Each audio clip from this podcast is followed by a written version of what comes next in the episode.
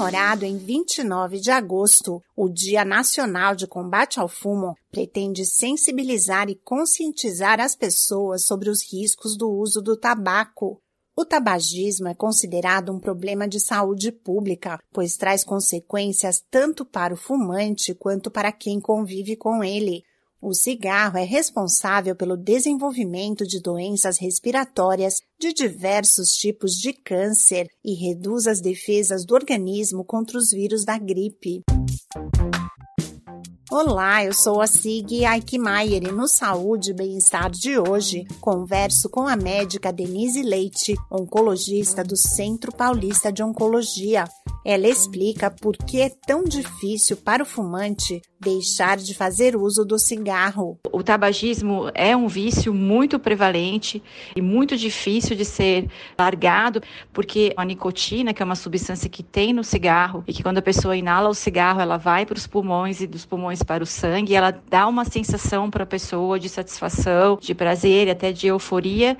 Então, como qualquer outro vício, qualquer outra droga, como álcool e outros tipos de drogas, sintéticas ou não, é uma doença relacionada a um vício, à adição. Então, a gente sabe da dificuldade que é qualquer vício a pessoa se livrar. Então, a gente tem grupos multidisciplinares, inclusive no SUS, ela pode procurar esses grupos que vão apoiar o paciente nessa jornada. Então, às vezes, ele vai precisar de um apoio psicológico, às vezes, ele vai precisar de um apoio medicamentoso, então, ele vai precisar de um médico envolvido para tentar abandonar o cigarro, que nada mais é do que um vício e precisa ser tratado como tal. A campanha de conscientização sobre os riscos do tabaco pretende levar a informação da forma correta ao maior número de pessoas. Porque muitas vezes a gente fala, ah, tem que parar de fumar, mas as pessoas não sabem os motivos disso, as reais consequências, o impacto das consequências disso, né? Então, por exemplo, hoje a gente sabe que 90% dos casos de câncer de pulmão no mundo se relacionam ao tabagismo, né? E é uma doença muito grave, que mesmo quando ele é diagnosticado em estadios iniciais, o, o tratamento é difícil, muitas vezes ele não garante a cura, então a nossa preocupação é justamente justamente com o bem-estar dessas pessoas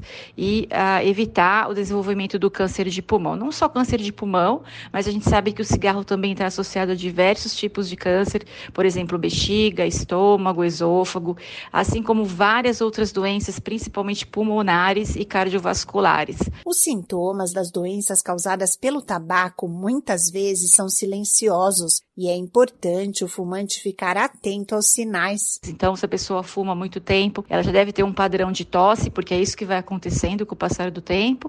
A tosse pode se modificar, modificar suas características, ela pode é, aumentar em intensidade. Vamos dar um exemplo: um paciente que tosse predominantemente à noite, passa a tossir o dia inteiro, começa a perder peso.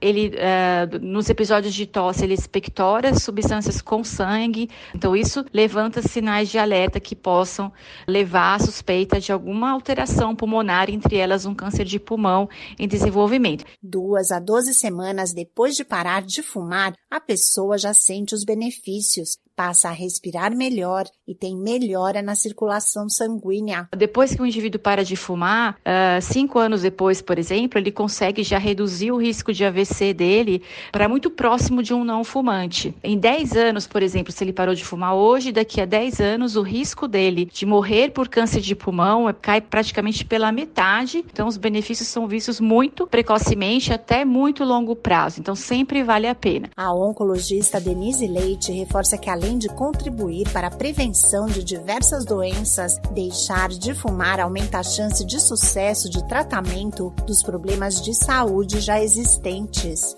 Esse podcast é uma produção da Rádio 2.